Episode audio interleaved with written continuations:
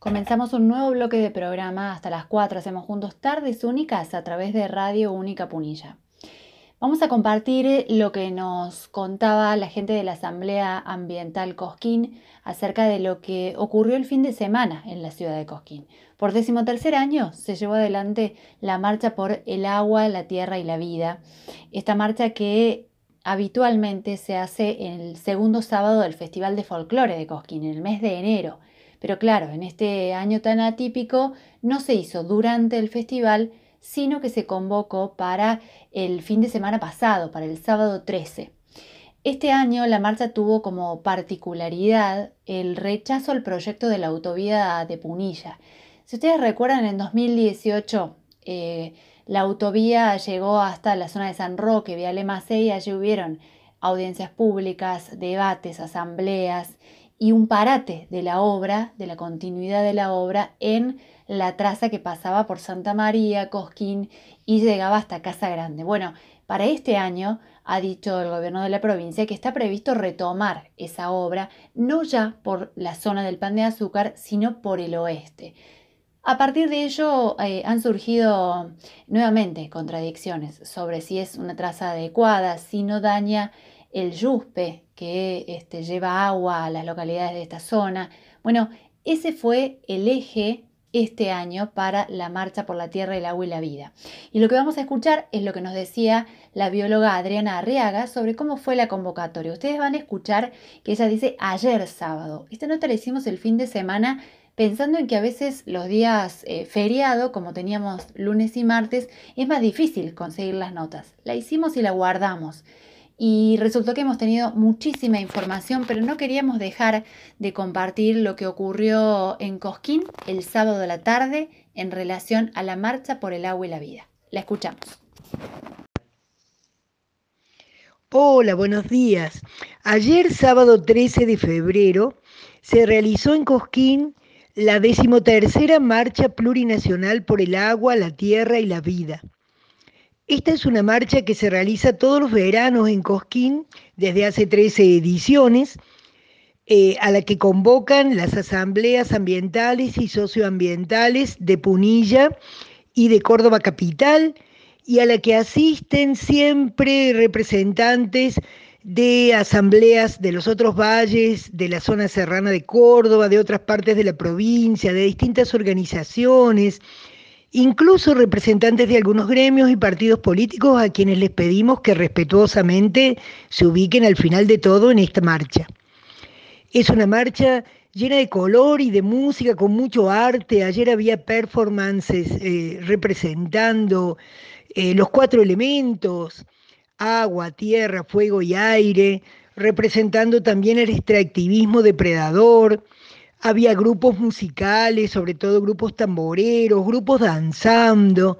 Bueno, mucha de esa gente joven por ahí estaba sin barbijo, pero en general toda la gente que participó de la marcha mantuvimos distancia y el cuidado del uso de barbijo, sobre todo aquellas personas que ya tenemos algún añito. Esta marcha de ayer 13 de febrero tenía como consignas que la autovía de Punilla no es una prioridad que queremos progreso, pero que el progreso es agua potable para toda la gente de esta zona de Punilla, eh, salud, educación, trabajo, vivienda, y todo esto lo decimos porque esta obra de alternativa Ruta 38, autovía que quiere hacer el gobernador de Córdoba, el señor Schiaretti, es una obra monumental, muy cara, Em, un proyecto que lo están em, imponiendo poco a poco de manera autoritaria e en consulta, a espaldas del pueblo, que va a afectar a muchos pobladoras y pobladores de, sobre todo en barrios de Vialet Macei, de Cosquín, en el viejo barrio Las Tunas de Cosquín, que es histórico, que se originó en una comunidad aborigen, eh, que es como el corazón de Cosquín, y no solo va a afectar la forma de vida de estas personas que van a ser eh, o bien expropiadas o bien este, eh, completamente afectadas en su forma de vida serrana por una tremenda obra, si se hiciera, que esperamos que no, sino que además esta obra pasaría por una zona que afectaría muchísimos cursos de agua que tienen que ver con la cuenca del río Yuspe. Y ese es el único río limpio que nos queda en esta parte de Punilla, y es el río del cual tomamos agua eh, Cosquín y Santa María básicamente, pero también otras localidades que quedan más hacia el lago, porque este río se une con el San Francisco y forman el río Cosquín que desagota eh, o, o desemboca en el lago. Así que volvemos a decir que el progreso no cueste vida.